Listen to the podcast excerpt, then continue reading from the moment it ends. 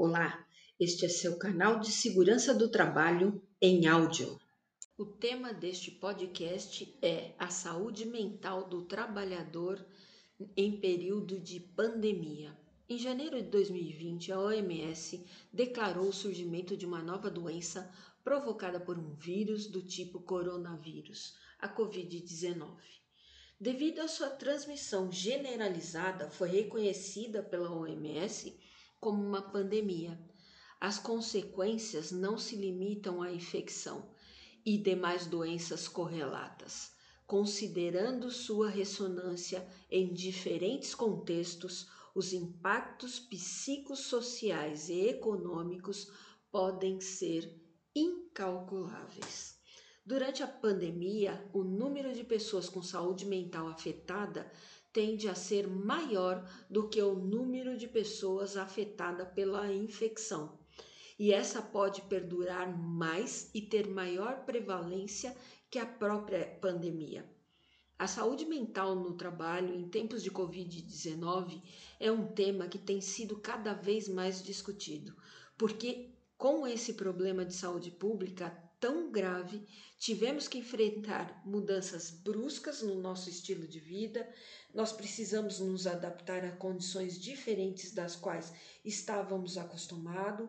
Algumas pessoas precisaram praticamente começar do zero uma vivência online ou rever hábitos no modelo de trabalho home office.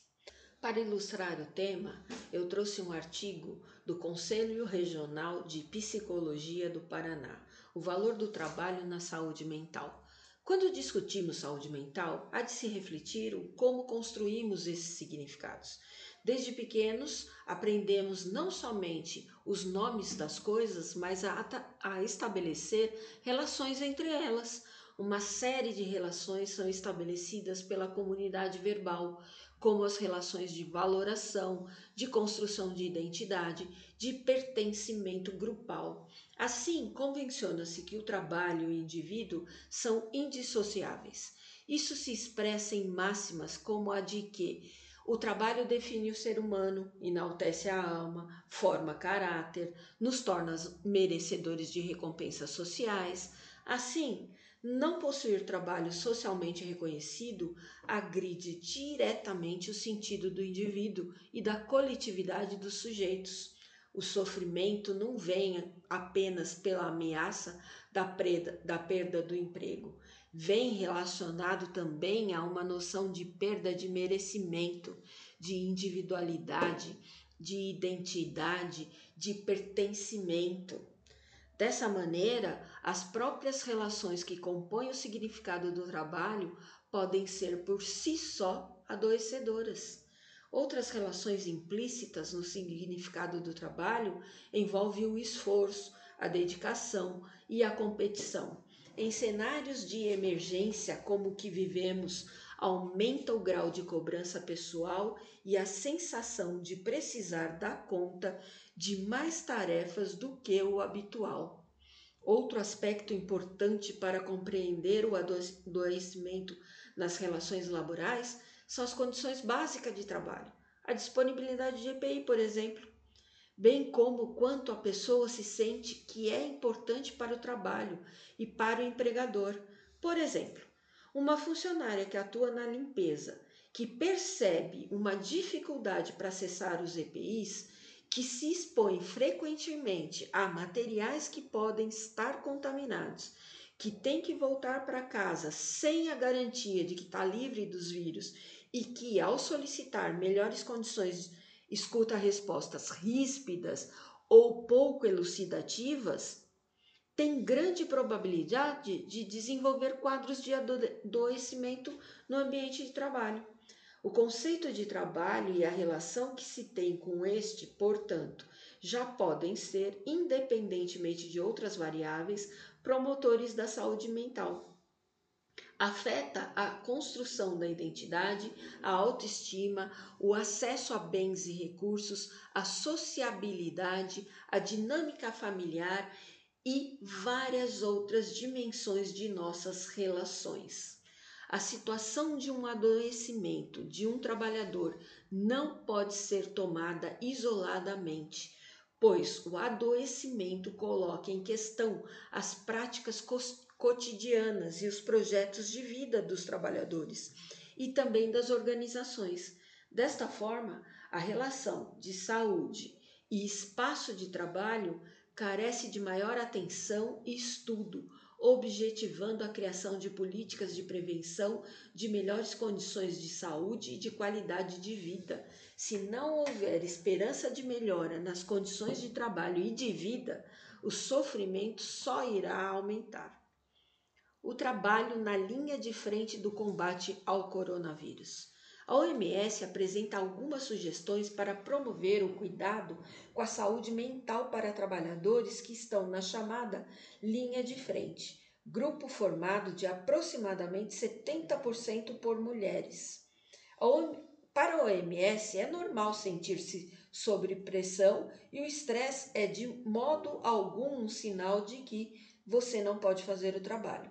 Para prevenir o adoecimento psíquico, os gerentes das unidades de saúde e líderes de equipe, e se aplica para gestores em qualquer contexto de enfrentamento da Covid, devem garantir o rodízio da equipe, descanso suficiente para todos, parceria dos trabalhadores inexperientes com trabalhadores experientes. E sempre lembrar que essa é uma corrida longa e não uma corridinha. Além disso, espaços de videoconferência para que os profissionais possam entrar em contato com seus familiares nos períodos de descanso podem ter um impacto muito positivo. É importante também que os profissionais de todos os níveis incentivem e pratiquem os descansos, os cuidados alimentares, as atividades físicas e principalmente o cuidado emocional. Capacitações frequentes, matriciamentos, espaço online para tirar dúvida ao conversar podem contribuir muito no manejo dos anseios decorrentes desse período. Por fim, garantir EPI e testagem, além de ambientes salubres de trabalho, devem ser entendidos como obrigação e não apenas cuidado. A preocupação, acima de tudo, deve ser em isolar o vírus e não o afeto. Os ambientes de trabalho podem adotar todas as medidas de prevenção possíveis, e isso certamente já contribui para minimizar a insegurança e os temores relacionados aos vírus. Mas há uma série de outros problemas que não têm sido discutido com frequência. Os impactos no bem-estar psicológico do trabalhador, anseios com a distância da família, a preocupação de acabar se contaminando ou contaminando familiares, o contato mais direto com a gravidade do tema, além dos temores mais intensos em locais que não conseguem tomar ou deliberadamente não adotam as medidas pre preventivas, são alguns fatores que provocam esses impactos. Além disso, não é incomum que este trabalhador da linha de frente seja o principal provedor da família. Sendo assim, as preocupações com os direitos trabalhistas contribuem para aumentar a sensação de pânico. E os trabalhadores que não estão na linha de frente? Uma parte expressiva das orientações da OMS se dirige a profissionais de saúde, por serem parte importante na ponta da lança do enfrentamento da Covid. Mas há de se lembrar também a especificidade de outros profissionais, como os trabalhadores da educação, os que fazem atendimento a episódios de violência, os servidores administrativos, os servidores de limpeza, o próprio trabalho remoto esbarra em diversas dificuldades de adequação do ambiente doméstico para dar conta das sugestões que vêm sendo frequentemente apontadas para garantir a produtividade, um cômodo separado, sem distração, conexão de internet, equipamento. E isso por si só já é um agravante psíquico em um cenário de tantas incertezas.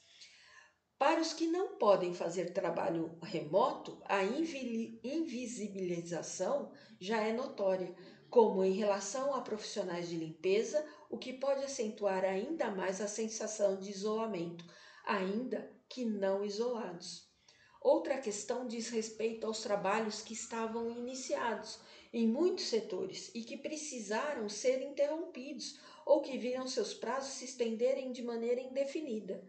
Isso pode gerar preocupações nos trabalhadores no sentido de considerarem que não estão fazendo seu trabalho adequadamente ou que estão abandonando pessoas que estariam necessitando de algum serviço que não é considerado essencial.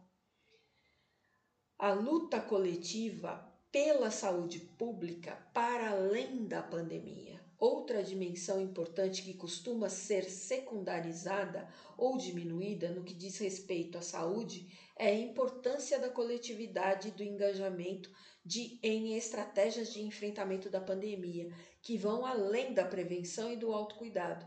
Defender a saúde pública, o SUS, as entidades que lutam pelos direitos trabalhistas e a organização coletiva na luta por direitos humanos tem papel importante no apontamento de perspectivas na solidariedade, fundamental para a promoção do bem-estar.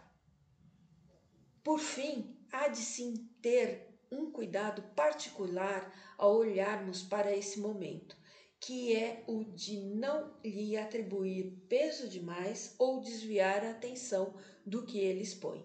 As principais tensões em torno da, da epidemia têm girado em torno de uma falsa polêmica, vidas versus economia, a ponto de empresários e figuras públicas registrarem posicionamentos sugerindo que algumas vidas serem perdidas não seria um problema, mas que a economia não poderia parar por isso. Discursos como esse têm impacto direto na saúde das pessoas uma vez que algumas podem se sentir asseguradas de que não serão essas vidas perdidas, enquanto outras já lidam com essas perdas e medos recorrentes. Então, prevencionista, muito cuidado com a saúde mental do seu trabalhador. Fique atento, prevencionista.